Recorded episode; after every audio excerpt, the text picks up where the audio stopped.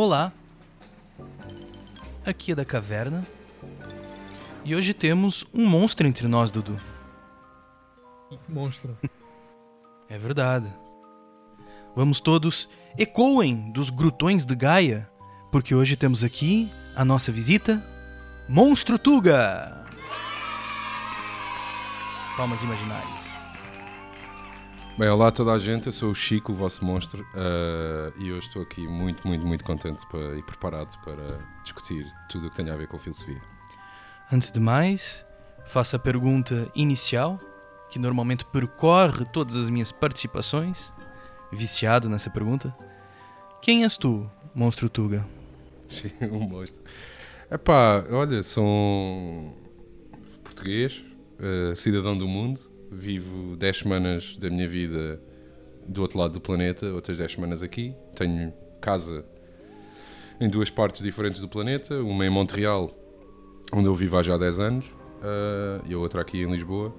E tento viver 10 semanas lá, 10 semanas cá e trabalhar lá e cá, nas áreas do cinema, da televisão, da, da internet, live streams, podcasts, da rádio, também faço rádio. Um, e, e tudo o que tem a ver com arte e criatividade. uh, Estou sempre ligado. Bom dia, Monstrópolis! Agora 6 horas mais 5 minutos na cidade do monstro. Quem é essa criatura? Quem é? O que ele é? O quê? Como ele foi parar lá? Como? Quieto! É um monstro e com dentes cortantes, patas tais tão mortais no festim. Já roncou e arpou, mas não vamos voltar até morrer. É um monstro! Mata o bem! A pergunta que eu ia fazer, Monstro Tuga, era ah, porquê Monstro Tuga? De onde é que veio o nome? Ok, eu toda a minha vida tive pseudónimos, cognomes uh, pela internet. Se quiseres saber alguns, eu digo-te uh, e começas logo a perceber uh, as minhas personalidades. uh. Quando era miúdo, tipo no princípio no Mirk, os meus nomes eram todos serial killers famosos americanos. Era o De Salvo, era, era o Ramírez, era o, o- o Charles. Pronto. Isso são tudo nomes artísticos? São nomes. Não é nomes artísticos. São tem- nomes que. não, não, não, tem muito a ver com cena artística. Eu acho que tem, tem mais a ver com uma forma de eu separar o meu eu do dia a dia do meu eu ah, específico daquela fase. É uma máscara. Não sei se. Estou a perceber, uma Hum, máscara. yeah. De alguma forma, porque a piada é: eu sou sempre igual. ah, esteja live, esteja a falar com um velhote, esteja a falar com uma criança, eu, eu não tenho filtros, não há diferença entre mim e o meu eu com a família, o meu eu com a escola, o meu eu com os meus alunos, com os meus clientes, whatever, criativamente ou não. Então eu acho que acaba, por- agora olhando para trás, não é? tenho quase 40 anos, olhando para trás acaba por ser uma defesa minha para não me, para não me magoar, ok?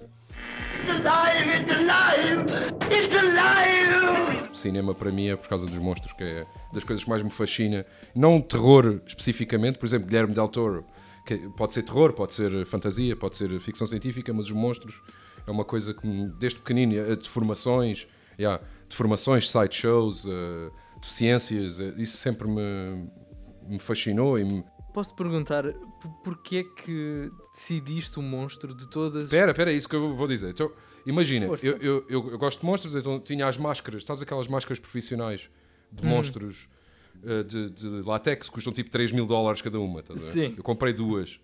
Oh meu Deus. E então eu ligava para o Unas porque a minha ideia do monstro era. ninguém sabia quem é que eu era. Então eu ligava para o Unas com a máscara e ele assim: Tu és o monstro do cinema português. Então foi daí que veio o monstro do cinema português. Só que o monstro do cinema português é muito grande para a internet. Então eu, eu tirei e pus Tuga porquê?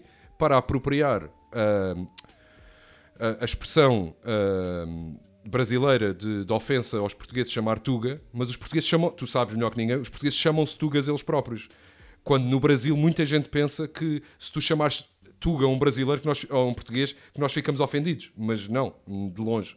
Lá no Brasil eu via Portuga, que Portuga. é diferente. Exato. Porque Portuga, por alguma razão, é, tem uma carga negativa. Yeah. E eu tentei apropriar o Tuga para isso, mas entretanto já, já pus de parte o Tuga e deixei só o monstro. Está quase a morrer o monstro. Vai haver. O próximo não sei quem é que vai ser. Uh, veremos. Tenho que ficar à espera para ver. Eu tenho uma reflexão que eu gostaria de partilhar, que é do Aristóteles e é a ideia de híbris. Os gregos, eles, eles tinham essa noção de híbris. E o que era híbris? Era uma desconexão com a ordem natural. Era basicamente um contrapasso do desenho cósmico, numa linguagem aristotélica. O cosmos está alinhado e depois tu tens o híbris, ou o híbrido. Portanto, nessas ideias da mitologia, o Ícaros, quando tenta voar, ele é castigado exatamente porque fugiu dessa ordem, porque estava mais perto de um híbrido ou de um monstro, nesse caso, algo grotesco, fora do normal, do que de um homem. E há, há vários exemplos desses. A, a Torre de Babel, o homem a tentar ser mais daquilo que ele pode ser de acordo com a ordem natural. Tu disseste uma coisa gira de que o Ícaro foi quem realmente foi para além Sim. da, da própria Ele natureza. Desafiou, né? E o Dédalo, na verdade, foi quem fez isso muito Uhum. antes. E até há quem conta a história do Ícaro como se fosse uma consequência dos deuses para todos os crimes que o Dédalo fez.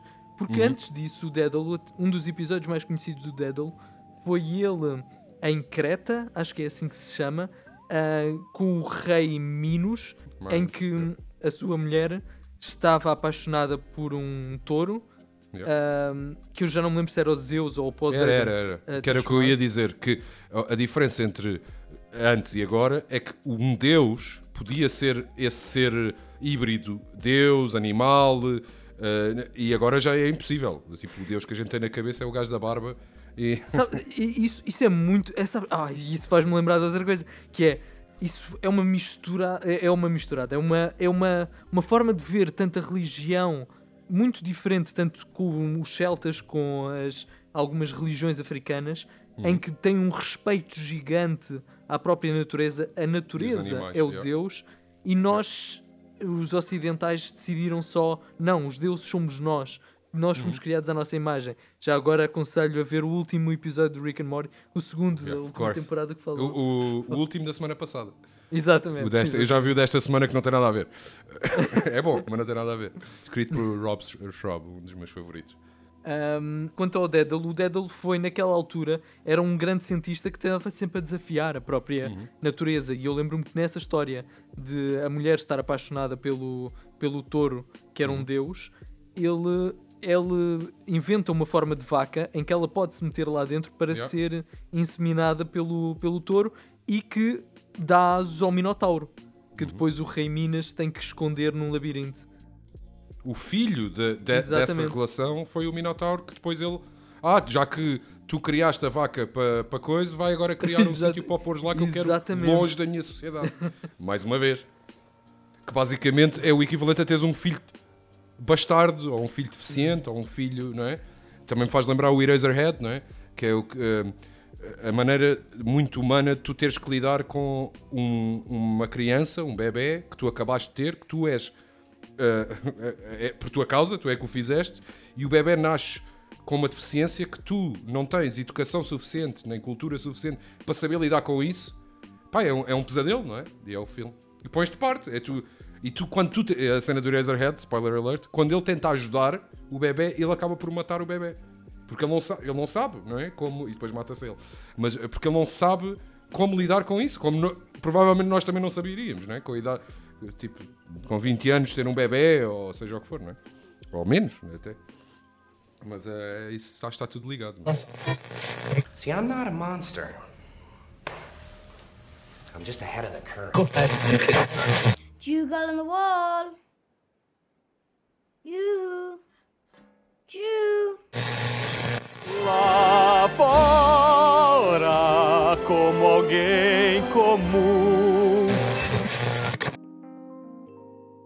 A palavra monstro vem de um verbo em latim, moneo, que significa avisar, relembrar, instruir. O que faz sentido, não é? Porque nós temos em português a palavra demonstrar. O monstro, Ou mostrar. o monstro parece que tem o intuito de trazer à luz qualquer coisa, mas qualquer coisa que talvez seja perigoso ou desconexo com a ordem Desconhecida, yeah. Yeah. desconexo com a ordem natural. E talvez daí esse significado de feio. E portanto a pergunta que, que eu estava a preparar para te fazer é se tu sentes isto. Se estás a tentar trazer algo de novo. Há algum paralelismo nisso na figura pop. Eu lembro-me, por exemplo, do Marilyn Manson. É, no caso dele, é declarado. Ele de facto tenta trazer perspectivas novas, não é? Através do feio, do grotesco, do estranho. E portanto, a paralelo disto, tu utilizas o estranhamento para tentar fazer uma certa, um certo tipo de impressão. Eu posso dizer que não é consciente, ok? Porque eh, eu lembro-me de ser miúdo e eu tinha muitos, ainda tenho, estou aqui em casa dos meus pais, eh, aqui não, onde, em Portugal. Ahm, tenho muitos diários gráficos. Eu sei desde criança que tenho, que é basicamente um diário que tu fazes desenhos e escreves coisas e tens ideias e que depois evoluíram para eh, livros de realizador ou seja o que for, aqueles caderninhos. E eu lembro, eh, um amigo meu, isto eu tinha pai 20 anos, já fazia coisas há muito, há muito tempo, e colagens, e às vezes estava no café e estás a ver aquelas borras do café que ficam na chávena e punha-me a desenhar e a fazer coisas.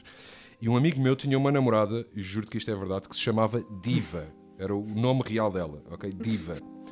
O nome dela era Diva. E ela vira-se para mim e diz assim: Ai que horror, mas tu só fazes coisas feias. E o, e o namorado dela disse: Ó Diva, mas se calhar é feio para ti, mas para ele se calhar não é. E, eu, e aquilo tocou-me bastante. E um dia, pouco tempo depois, estou a ver um programa de televisão e era o, o Saramago. Estavam-lhe a perguntar o que é que ele achava sobre o, o Peixoto, de ser tão dark e feio. E ele responde só assim, eu, ah, ele, ele respondeu por mim, que é, ó minha querida, há flores que crescem mais depressa à sombra do que ao sol. E tu, pau!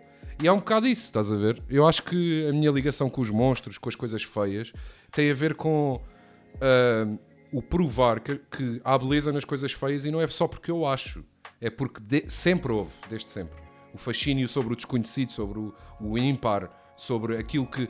No- no- nós temos uma tendência muito grande de, de rejeitar tudo o que, não, tudo o que sai da- das normas, certo? E eu, desde que nasci, eu tenho uma queda, vá, para agregar. E não sei se tem a ver, por exemplo, a minha mãe, antes de eu nascer, era hum, educadora de infância num sítio para, para deficientes. Eu não sei se tem a ver ou não, mas eu desde que nasci tenho uma ligação com pessoal com deficiências e com. brutal, que até hoje tenho. Estás a ver? E eu não sei se tem a ver ou não, não é? inconscientemente, latentemente, whatever, mas sempre tive uma relação e, e tentar elevar e provar que todos esses seres que nós pomos de parte por isto ou por aquilo são, na, mi- na minha realidade, são deuses, são, são diplomatas, percebes? Têm, um, um- têm sempre prioridade e entram sempre primeiro do que os outros, não por coitadinhos, mas porque Giro, porque tem Man. algo a acrescentar. Exato. Acredita-se que tem Exato. algo a acrescentar.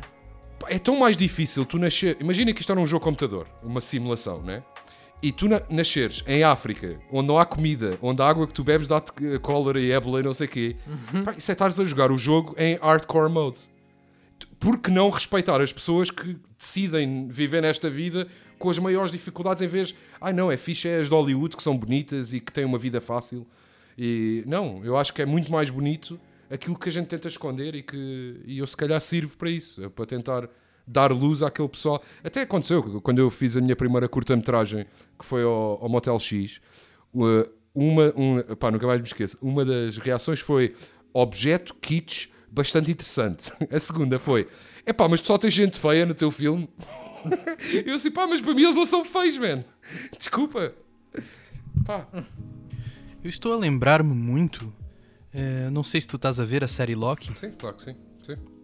Of course. Eu vejo tudo, por isso. Então, porque essa série é muito gira. Porque faz muito lembrar um dos maior, uma das maiores críticas da ideia de cosmos do Aristóteles. Não é? Que existe essa ordem que está tudo preparado, animais têm o seu tamanho correto e tudo tem que decorrer de acordo com essa métrica, com o tempo designado pelos deuses. Né? E o Loki, também numa figura mitológica, que faz muito lembrar Dionísio. É o mesmo personagem. Exatamente. É exatamente, é o Trickster God. Exatamente. É. Essa ela demonstra qual é o papel desse tipo de personalidade na vida. De arquétipo. Do arquétipo, exato. Ou seja, a alteridade e a importância disto quando nós temos quando nós temos uma ordem que está demasiado enraizada, incrustada, né? Porque é a ordem depois que não permite a alteridade, o diferente, o outro. A, a ordem é problemática para os monstros, ela é maldosa para os diferentes. Sim, sim, e sempre que tu tens, caso um exemplo eh, conceptualmente eh, ligado a esse, tu lembras daquele filme The Beach, right? Do Leonardo DiCaprio, A Praia. Epá, eu não me lembro do filme. Pronto, mas Eu o point é, um dos, do- dos, persona- um do- dos habitantes daquela sociedade, right? É atacado por um eh, tubarão. E a maneira deles lidarem com isso é metem o gajo no meio da floresta numa tenda para morrer sozinho. Isso para mim diz tanto, não é? É uma cena tão simples, mas eh, é muito isso do não, não, não, isto é feio, isto vem tirar. A gente não consegue estar aqui todos a ter peace and love eh, lifestyle quando está ali um gajo a sofrer cheio de sangue e às portas da morte. Não, não, mete o gajo no meio, a gente esquece que ele existe. E há. E o Loki agora está, pronto, lá está, está, está-nos a ensinar que tu podes lutar contra os autoritários que dizem que a vida tem que ser assim, ó, sabe? Eu vou mandar você ficar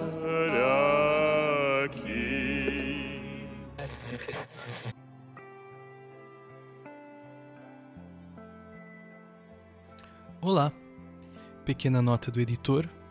Vocês provavelmente já notaram que este episódio é relativamente mais pequeno do que os nossos outros, e isto porque está aqui apenas a primeira parte. Não temam, vai sair em breve a segunda. Estamos aqui a fazer uma pequena experiência. Depois digam se vocês preferiram assim num formato mais pequeno, se detestaram e daqui para frente querem continuar com os episódios no tempo normal. Mas se para ti não importa o tempo, nem o formato, nem a demora, se tu queres ouvir-nos de qualquer forma, bem, then you are one of us. Guba Gaba. We accept a one of us. We accept a one of us. Gooba gobble, gooba gobble. We accept her, we accept her. Google gobble, Google gobble. We accept her, we accept her. Google gobble, Google gobble. Freaks! Freaks! Freaks! Get out of here! Thank you for tuning in this evening. And that's all, folks.